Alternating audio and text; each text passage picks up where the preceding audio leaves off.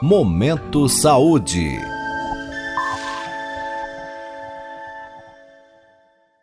Pílula Farmacêutica. Sua dose diária de informação sobre saúde. Uma parceria da Rádio USP Ribeirão com a Faculdade de Ciências Farmacêuticas da USP de Ribeirão Preto.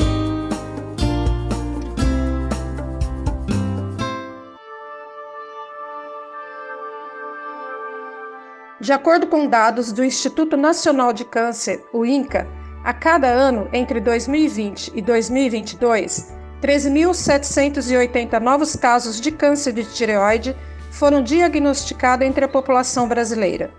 Além disso, pesquisa das universidades federais da Paraíba, da Bahia e de Campina Grande revela que as doenças de tireoide estão prevalecendo na região nordeste do país, principalmente em áreas rurais atribuem isso à alta quantidade de iodo encontrada na água.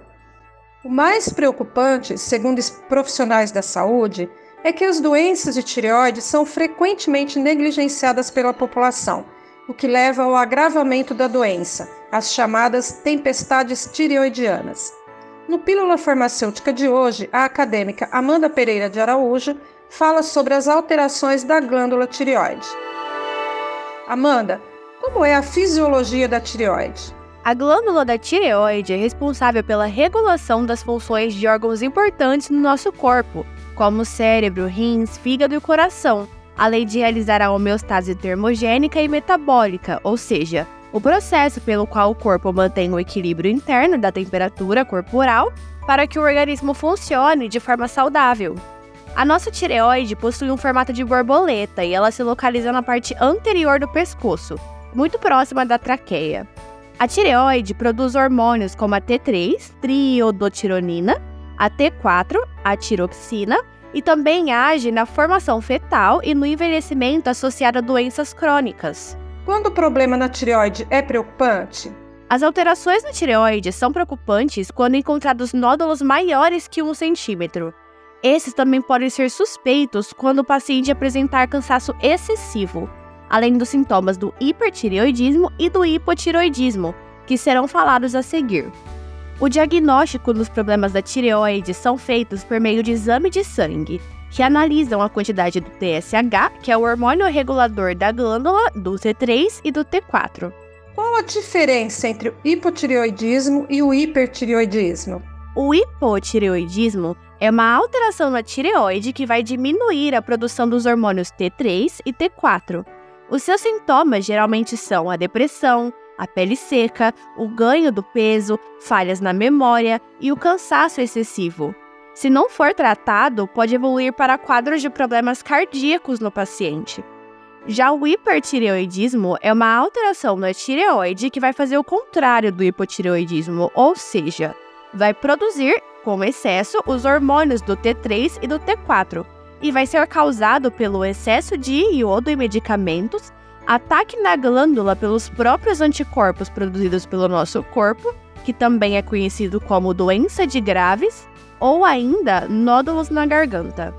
Os sintomas são a perda de peso, bócio, queda capilar, nervosismo e até mesmo insônia. Qual a medicação usada para a tireoide?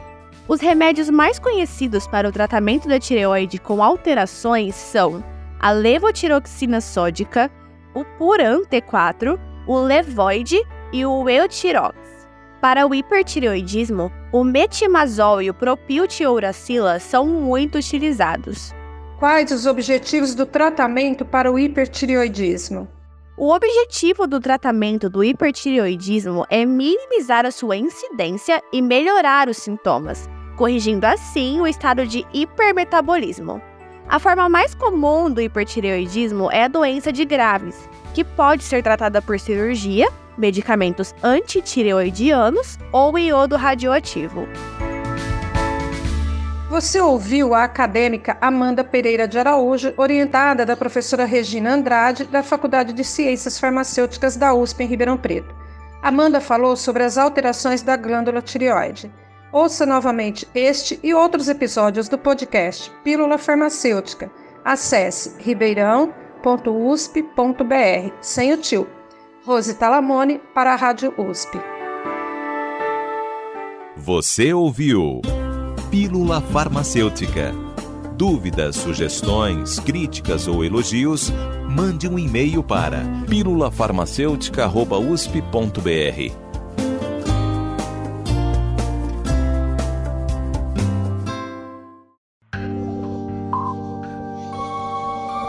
Momento Saúde.